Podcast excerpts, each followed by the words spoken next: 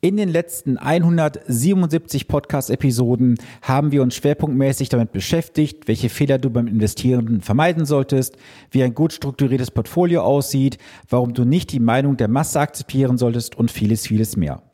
Doch gerade jetzt auch in den letzten Monaten, wo vermehrt Kapitalgesellschaften auf mich zugekommen sind und viele Selbstständige, habe ich festgestellt, dass viele einen entscheidenden Fehler machen, und zwar haben sie falsche Rechtsformen. Viele sind selbstständig in Form der Einzelpersonengesellschaft, sprich sind solo selbstständig oder haben eine GBR. Doch das hat durchaus viele Nachteile, gerade auch wenn es um den Bereich Vermögensaufbau geht. Denn du weißt ja auch, dass mein Claim ist, jeder falsch investierte Euro ist ein verlorener Euro. Es heißt aber auch jetzt für die heutige Episode, jeder an Steuern zu viel ausgegebene Euro ist ein zu viel ausgegebener Euro. Und dieser Euro kann für dich nicht arbeiten. Und deswegen habe ich in den letzten Tagen einen Instagram Live gemacht mit der Alina Sillig, sie Steuerberaterin und Steuergestalterin. Und wir haben uns mal darüber unterhalten, welche Vorteile es bietet, wenn man jetzt nicht als Solo-Selbstständiger in Form einer Personengesellschaft unterwegs ist oder einer GBR, sondern in Form einer GmbH, welche Hebel man nutzen kann und vieles, vieles mehr. Es ist sehr viel Content, fast eine Stunde. Deswegen werde ich dieses auf zwei Episoden verteilen. Das heißt, heute wirst du die rund ersten 30 Minuten hören und morgen kommt dann die zweite Episode. Darfst auf jeden Fall gespannt sein. Lass das mal auf dich wirken. Es sind viele Gold Nuggets dabei. Nimm dir also am besten Zettel und Stift, schreibe kräftig mit und danach heißt es dann umsetzen. Ich wünsche viel Spaß mit dem heutigen Inhalt und wir legen direkt jetzt los. Dienstagabend, 19 Uhr, einen wunderschönen guten Abend. Wir sind heute verabredet. Wir haben ein Date. Wir haben ein Date zum zweiten Teil, warum eine GmbH oftmals sinnvoller ist als eine Einzelunternehmung. Und ich mache das Ganze heute nicht alleine, denn ich habe heute noch eine Expertin dazu eingeladen, eine Steuerberaterin. Jetzt seid ihr natürlich auch gefragt, Ihr dürft gleich eure Fragen hier einfach reinschreiben. Wir können euch auch, wenn die Technik mitspielt, euch hier live dazuschalten.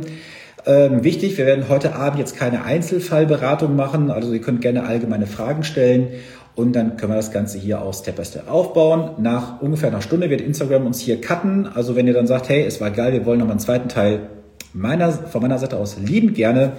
Und äh, Fabio, du hast es schon richtig erkannt. Ja, die Alina wird heute uns zum Thema Steuern ein bisschen mehr ähm, Licht ins Dunkle bringen, warum oft eine GmbH viel, viel sinnvoller ist als eine Einzelunternehmung. Und ich lade sie jetzt mal mit ein. So, ich hoffe. So, Alina, du musst jetzt irgendwo auch eine Einladung bekommen haben, dann einfach kurz annehmen und dann bist du auch live direkt dabei. Ansonsten, wenn du drin bist, kannst du auch gerne da oben so einen Button drücken, Teilnehmer, äh, Teilnehmeranfrage stellen. Da ist sie.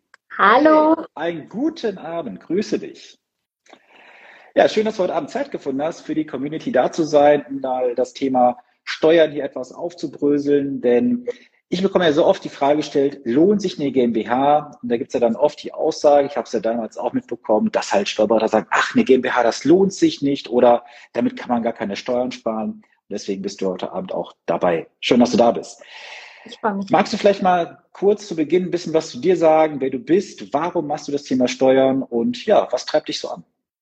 Ja, sehr gerne. Also äh, mein Name ist Alina Sillig. Äh, ich wurde ja schon vorgestellt, ich bin Steuerberaterin bei Küpper und Kollegen. Küpper und Kollegen ist ja bekannt äh, für das Steuersparsystem, also eben, dass wir auch zum Thema Steuern sparen beraten. Das hat mich im Grunde auch hierher geführt, weil wir auch mit dem Sven zusammenarbeiten. Und äh, ja, also sagen wir so, das äh, Thema Steuerberatung ist an sich nicht das allerspannendste Thema für die allermeisten Menschen. Aber ähm, wenn man das aus der Perspektive des Steuersparens sieht, hat man naja, eine Art Mission und das ist ganz, ganz angenehm. Und warum wird eine GmbH oft von Steuerberatern eher so als, ich sag mal, bürokratisches Monster gesehen? Kannst du dazu ein bisschen was sagen? Ja, ähm, und zwar ist es so, äh, bei einer GmbH ist man ja zum Beispiel immer in, in, dem Thema Bilanzierung dran. Das heißt, man muss immer einen Jahresabschluss aufstellen. Man muss, ähm, die Steuerberater haben äh, erstens mit dem Jahresabschluss mehr Arbeit, zweitens haben sie auch mehr Fristen, die sie einhalten müssen. Das bedeutet, sie müssen beispielsweise beim Bundesanzeiger veröffentlichen. Das heißt, sie haben nicht die komfortablen Fristen, die Beispiel zum Jahresende den Jahresabschluss einer GmbH zu veröffentlichen. Das sind so ein paar ähm, Nachteile sozusagen aus Sicht des Steuerberaters. Der Jahresabschluss an sich ist auch komplizierter und dazu kommt, dass sie eben auch die meisten Steuerberater eine andere Herangehensweise haben hinsichtlich der Frage, wie die, sie die Steuern eigentlich berechnen und wieso sie eigentlich zu dem Entschluss kommen, dass es gar nicht so sinnvoll ist, eine GmbH zu haben. Okay. Magst du vielleicht mal kurz zu einer Aussage was sagen? Ich habe nämlich heute Abend äh, auch einen Teilnehmer hier drin, ohne seinen Namen zu nennen natürlich. Äh, er hat mal seinen Steuerberater kontaktiert und der Steuerberater sagte, du kannst mit einer GmbH gar kein Geld sparen. Das ist ja. ja ein Irrtum, den ich auch immer wieder höre. Auch mein Steuerberater hat damals gesagt. Was ist denn an dieser Aussage dran? Tatsächlich ist nicht so viel an der Aussage dran. Also ganz abgesehen davon, dass man eine GmbH bei bestimmten ähm, Mandanten sowieso aus Haftungsgründen immer schon berücksichtigen sollte, weil das ist etwas, das wird von vielen Steuerberatern ausgeklammert. Die haben ihre Steuerbrille auf und das wird gar nicht berücksichtigt. Ganz gefährlich. Gerade so bei Themen Handwerk und so weiter, wo Gewährleistungen sind. Ähm, das ist das eine. Und wieso die äh, Steuerberater sagen, dass eine GmbH sich nicht lohnt, hat eigentlich einen ganz ähm, einfachen, aber gleich auch äh, gleichzeitig auch banalen Grund, weil Steuerberater sind keine Unternehmer. In der Regel nicht. Sie rechnen nämlich durch, ähm, wenn ein äh, Unternehmer zum Beispiel 100.000 Euro Gewinn macht. Und dann rechnet der Steuerberater durch, okay, wenn er 100.000 Euro Gewinn macht, dann zahlt er in einem Einzelunternehmen zum Beispiel im maximalen Grenzsteuersatz 44,31 Prozent, also im Durchschnitt wird es dann vielleicht äh, um die 35, 40 Prozent sein, mhm. ähm, rechnet er das durch und sagt 100.000 bei einem Einzelunternehmen, das macht diese und diese Summe Steuern. Dann rechnet er das gleiche bei einer GmbH aus und sagt, okay, ich habe 100.000 Euro verdient. Wie viel Steuern müsste ich denn zahlen, würde ich diese ganzen 100.000 Euro auf meine private Ebene holen? Dann rechnet er also durch 100.000 Euro äh, Thesaurierungsbesteuerung. Das heißt, wir haben Körperschaftssteuer, Gewerbesteuer ungefähr 30 Prozent. Dann rechnet er, dass er den ganzen Gewinn ausschüttet beziehungsweise als Lohn auszahlt und dann kommt natürlich bei einer Ausschüttung nochmal 26,375 Prozent dazu. Und wenn er das durchrechnet, dann kommt natürlich raus, dass die Steuer höher ist. Aber welcher Unternehmer nimmt denn seinen ganzen Gewinn und nimmt es raus aus der Gesellschaft und kauft sich davon eine Yacht? Beispielsweise. Das macht keiner, dann hat man Die kein Geld zu reinvestieren. Deswegen, und das ist so der Punkt, wo man nicht drüber nachdenkt, weil das ganze Geld, was sozusagen drin bleibt in der GmbH, das ist mit 30 Prozent besteuert und nicht mit 44,31 Prozent ab äh, jedem Euro, der mehr als 60.000 verdient wird. Das heißt, man ist, ist im maximalen Grenzsteuersatz. Das heißt, wenn man das Geld in der GmbH drin lässt und reinvestiert, dann ist man immer in einem niedrigeren Steuersatz. Und meine Erfahrung ist, dass das die meisten Unternehmer auch so machen. Die wollen nämlich wachsen. Und das Problem ist ja oft auch, dass ja die Einzelunternehmer, also jetzt die, ich sag mal, Solo-Selbstständige mit ein, zwei Angestellten, ähm, dann oft glauben, ja, ich nehme jetzt jeden Monat eine Summe, ich sag mal 2500 Euro raus aus dem Firmenkonto, das ist ja mein Gehalt. Das ist ein Trugschluss, das habe ich letztes Mal schon aufgeklärt, weil alles, was im Endeffekt nach Abzug der Betriebskosten übrig bleibt, wird ja dann versteuert auf dem Steuersatz, obwohl du vielleicht viel weniger brauchst. Das ist ja genau das, was du gerade angesprochen hattest. Genau, das ist es nämlich. Also es gibt tatsächlich eine Möglichkeit einer begünstigten Besteuerung. Das wird so ähnlich gehandhabt wie, ein, wie bei einer GmbH. Man muss verstehen, ein Einzelunternehmen ist nicht darauf ausgelegt, von dem System her, dass man solche Besteuerungen nutzt. Das heißt, es gibt immer, ähm, also es ist sehr viel, viel komplizierter, das nachzuvollziehen und sobald man irgendwie was verkauft oder sowas, ist die Thesaurierung auch wieder hinfällig. Das heißt, wenn man äh, Geld verdient und nicht das ganze Geld privat ausgibt, und da ist immer die Frage, wofür gibt man das aus? Gibt man es aus, um es zu sparen? Gibt man es aus, um Aktien zu kaufen? Gibt man es aus, um Immobilien zu finanzieren? Das ist keine private Ausgabe, das ist eine Reinvestition. Und wenn man auf diese Art und Weise denkt, dann äh, wird relativ schnell klar, dass eine GmbH ähm, sinnvoller ist. Natürlich äh, muss man bedenken, wenn man jetzt zum Beispiel 10.000 Euro Gewinn macht, dann sind die Strukturkosten im Zweifel höher als äh, als dass die GmbH-Kosten in dem Moment gedeckt sind. Aber in der Regel ist es so, ähm, bei ledigen ab 60.000 Euro Gewinn, 60, 70.000 bei äh, Verheirateten 120, 130.000 Euro Gewinn, sofern der Partner keine eigenen Einkünfte hat. Ab dem Bereich könnte man steuerlich definitiv drüber nachdenken. Genau, aber es ist ja auch eine Versicherungsprämie, das habe ich letztes Mal im ersten Teil auch schon genannt, auch wenn, ich würde jetzt mal sagen, von meiner steuerlichen Leidensichtweise her, auch wenn ich jetzt diese Grenzen noch nicht erreiche, kann ja die GmbH sinnvoll sein, weil gerade wenn wir so zwei Jahre jetzt ungefähr zurückschauen, fast auf den Tag genau, ist ja dann auch der erste Lockdown verhängt worden und viele Solo-Selbstständige haben ja dann auch das komplette Privatvermögen in Unternehmen reingepumpt, nach dem Motto, ah, das wird ja schon sechs Monaten gut gehen.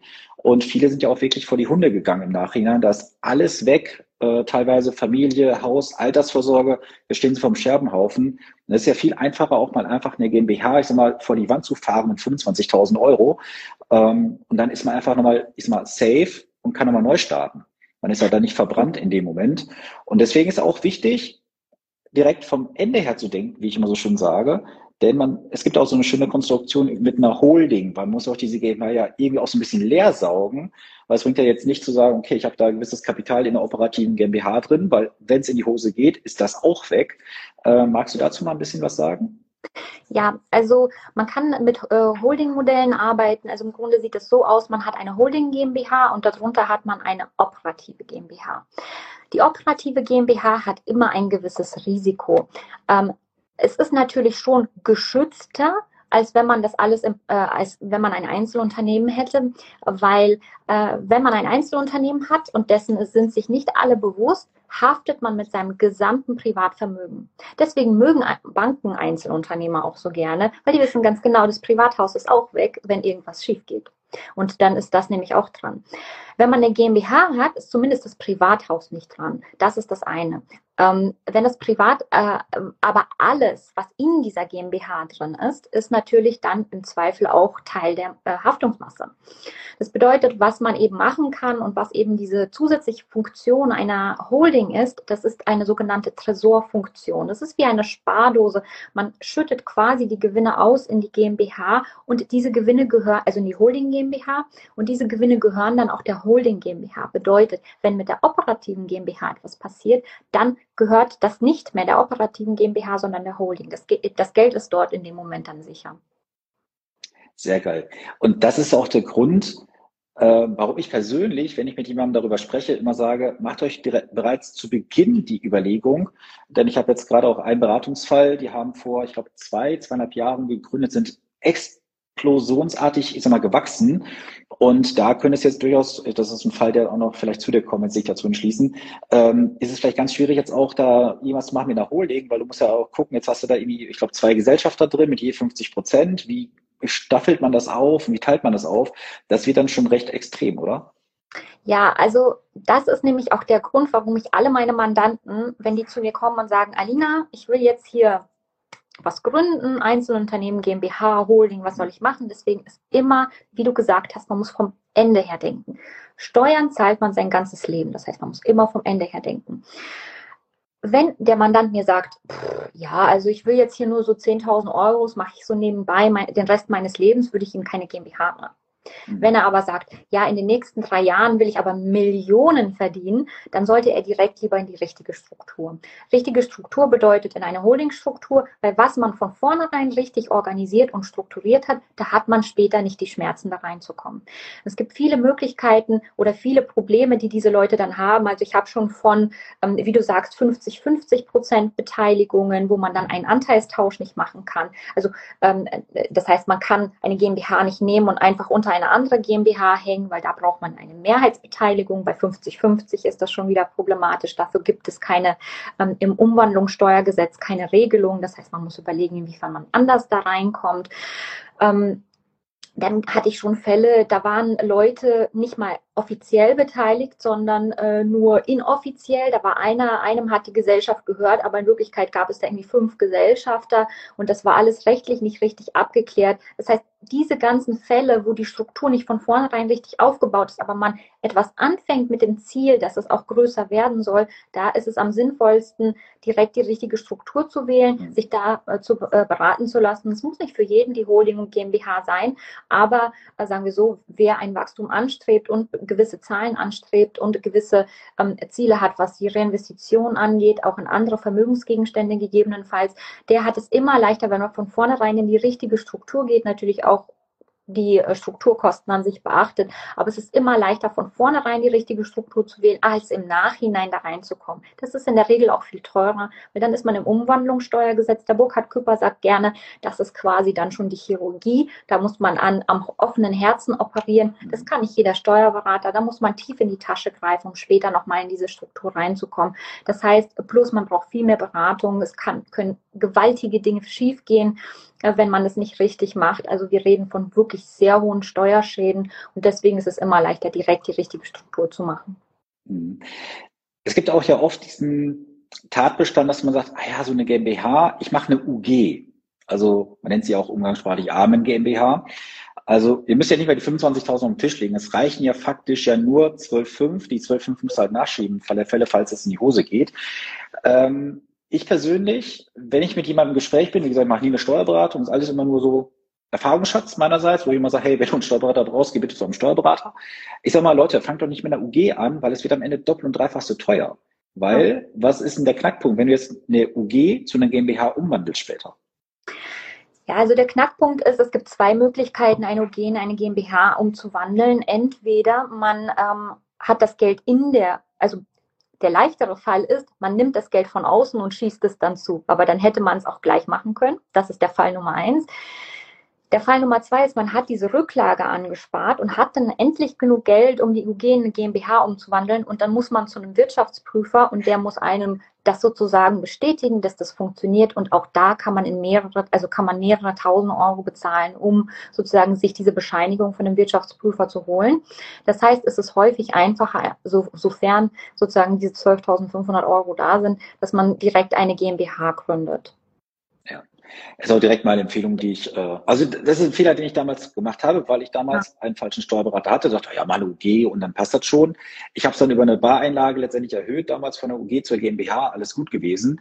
Ähm, und das sind so Fehler, äh, jetzt liebe Community hier, das könnt ihr euch sparen. Wie gesagt, ich habe da mein Lehrgeld bezahlt und ihr müsst es nicht bezahlen. Deswegen machen wir diesen Talk heute Abend auch hier.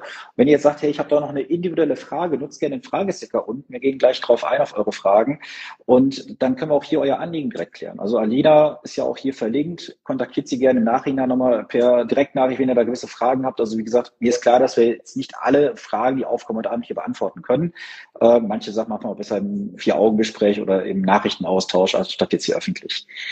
Okay. Eine Sache noch zur OG, was ich noch hinzufügen ja. wollte. Das ist auch ein wichtiger Punkt, das die allermeisten übersehen.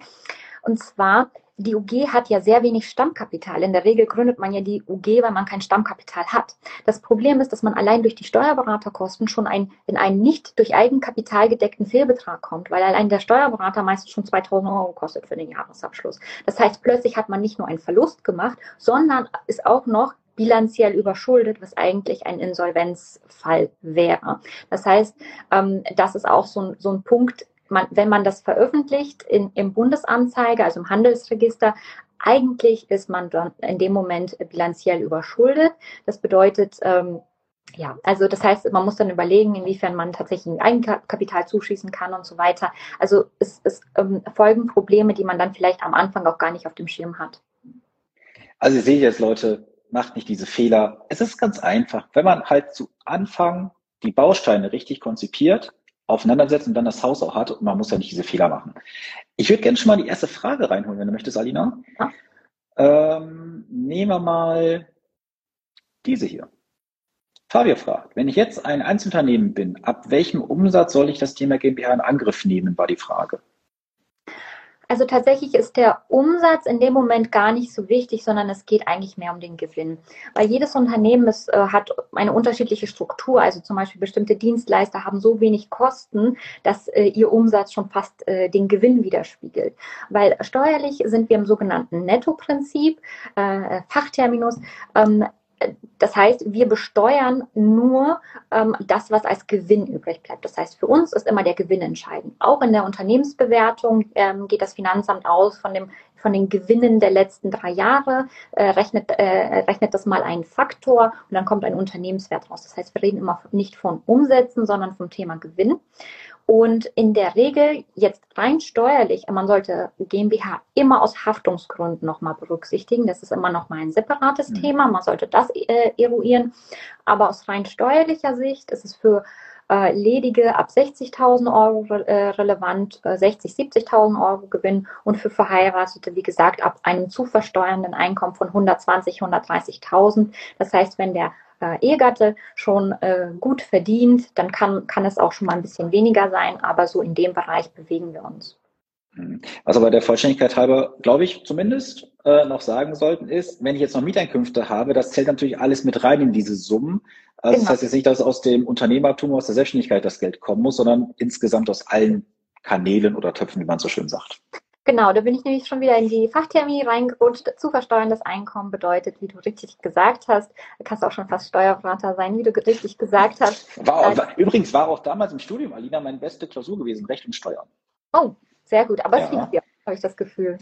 ja, ja. Ja, also zu versteuerndes Einkommen bedeutet tatsächlich das, was äh, übrig bleibt, also das, die Gewinne, die man hat aus dem Thema ähm, ähm, also aus, aus Unternehmen, also heißt aus Einzelunternehmen. Das bedeutet auch Lohneinkünfte, das bedeutet Vermietung und Verpachtung äh, und das bedeutet dann auch nach Abzug zum Beispiel von Versicherungen, äh, das, was übrig bleibt, ist das zu versteuernde Einkommen und das wird besteuert. Und wenn dieser Betrag 60 bzw. 120.000 ist, ähm, da kann man ja auf den äh, eigenen Steuerbescheid gucken oder mal den Steuerberater fragen, dann ist es auf jeden Fall so, dass man über eine GmbH nachdenken sollte. Super, dann haben wir die Frage geklärt. Dann, also Fabio, du bist sehr aktiv, wie ich hier merke, mit Fragen. Wir nehmen dich nochmal dran. So, müssen die Einlagen aus erarbeitetem Geld sein oder kann das ein Kredit sein? Oh, eine sehr, sehr spannende Frage äh, die Einlagen in die GmbH. Also das kann grundsätzlich auch ein Kredit sein. Also man kann nicht der GmbH selber einen Kredit geben, aber man darf natürlich einen privaten Kredit aufnehmen und das dann einzahlen. Also das funktioniert. Das Einzige, was nicht geht, ist, dass die GmbH einen Kredit nimmt, äh, aufnimmt und daraus sozusagen ihr Stammkapital finanziert. Das funktioniert nicht. Da gibt es auch so einen kleinen Move. Ähm, du könntest auch das Geld privat aufnehmen und als Darlehen in deine GmbH gehen. Aber gut, das machen dann andere. Ähm, ich halte mich da zurück. Ich will da heute nicht so ganz viele Tricks rausgeben. So, ähm, also und da kommt sie. Welche Kosten habe ich, wenn ich jetzt die GmbH, wenn ich jetzt in die GmbH gehe? Also vom Einzelunternehmen in die GmbH. Fabio spielt an Einzelunternehmen Umwandlung in eine GmbH. Also es kommt immer darauf an, wie teuer, also wie groß das Einzelunternehmen ist. Ähm, eine Einbringung kostet am Markt, also quasi, man nimmt ein Einzelunternehmen, legt es in eine GmbH ein. Das kostet am Markt ungefähr 7.500 Euro. Ist es schon ein sehr großes Einzelunternehmen, gibt es Risikozuschläge, dann gibt es in der Regel noch äh, einzelne Sachverhalte, also hinsichtlich Immobilien im Betriebsvermögen, Betriebsausspaltung und so weiter und so fort, die zusätzlich bearbeitet werden müssen, dann ist es tendenziell noch teurer. Du hast gerade so ein schönes Wort genannt, äh, Betriebsaufspaltung. Ja. Es ist so ein Fail, der in acht von zehn Fällen immer wieder auftritt, auch im Gespräch, weil ich kriege ja von vielen Selbstständigen oder Unternehmern auch Bilanzen, äh, BWAs, SUSA-Listen und so weiter und guck mir da alles an und sag, wieso gibt's da bei dir so eine Miete? Du hast doch Eigentum. Ja, ja, meine Firma zahlt mir da eine Miete. Äh, ich glaube, da kann man direkt immer sagen, um Hals legen und einmal kräftig ziehen, oder? Warum? Ja, also das Problem ist, sehr viele Unternehmer möchten gerne so viel wie möglich steuerlich absetzen ist absolut legitim, sollte man auch machen. Nur das Problem ist, sobald man versucht, seine private Immobilie irgendwie abzusetzen und diese dann äh, im Rahmen seiner Gesellschaft zu nutzen, ist man immer ein, hat man immer ein Problem. Wenn man ein Einzelunternehmen hat, dann ist es notwendiges Betriebsvermögen im Zweifel. Wenn man eine GmbH hat, ist es noch schlimmer.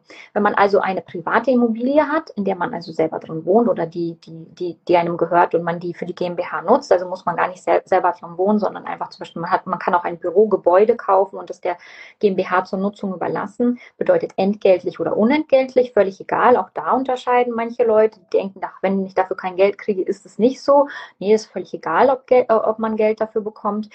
Wenn man diese Immobilie zur Nutzung überlässt, also einer GmbH zur Nutzung überlässt, dann entsteht ein Konstrukt und das nennt sich Betriebsaufspaltung. Also wenn einem die Immobilie zu 100 Prozent, also zu über, überwiegend gehört und die GmbH auch, also man Einfluss hat sowohl auf die Immobilie als auch auf die GmbH, dann entsteht eine Betriebsaufspaltung. Eine Betriebsaufspaltung ist ein ganz verrücktes Konstrukt, wo man dann plötzlich ein fiktives Einzelunternehmen hat.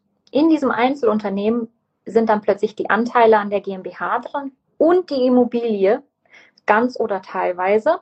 Also manche haben ja auch keine Teilungserklärung, das heißt, es gibt überhaupt nichts, woran man irgendwie festmachen kann. Und wenn irgendwas passiert, also man GmbH-Anteile verkauft, die Immobilie verkauft oder einfach nur umzieht, dann löst sich dieses Einzelunternehmen auf. Die Folge ist, man muss den Wertzuwachs der Immobilie besteuern und den Wertzuwachs der Anteile.